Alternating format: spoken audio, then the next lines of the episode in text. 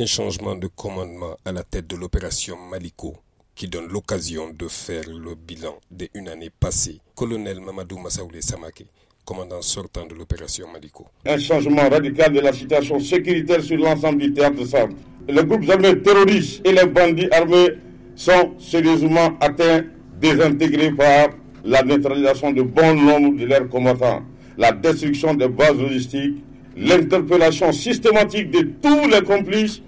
Mes sincères remerciements au général de brigade JM Mdadoul Islam, commandant force Bidisman, secteur centre. Pour le chef d'état-major général adjoint des armées, il s'agit surtout de garder cette dynamique de montée en puissance des femmes. Général Ousmane Weli.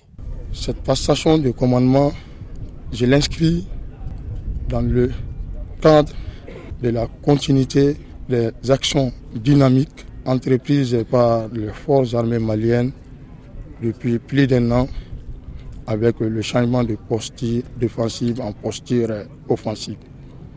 Et nous avons senti, sous le leadership du commandant du PCJT sortant, le colonel Mamadou Massablé Samake, le retour du calme.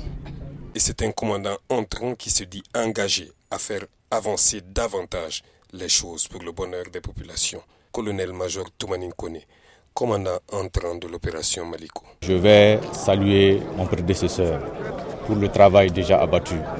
À travers les acquis déjà, donner un coup d'accélérateur pour l'atteinte des objectifs. Pour ce qui est de la population, j'en appelle au renouvellement de la confiance à l'ensemble des forces de défense et de sécurité. Des lettres de félicitations ont été remis à une dizaine de militaires. Ousmane Djadje Touré pour Mikado FM, Mopti.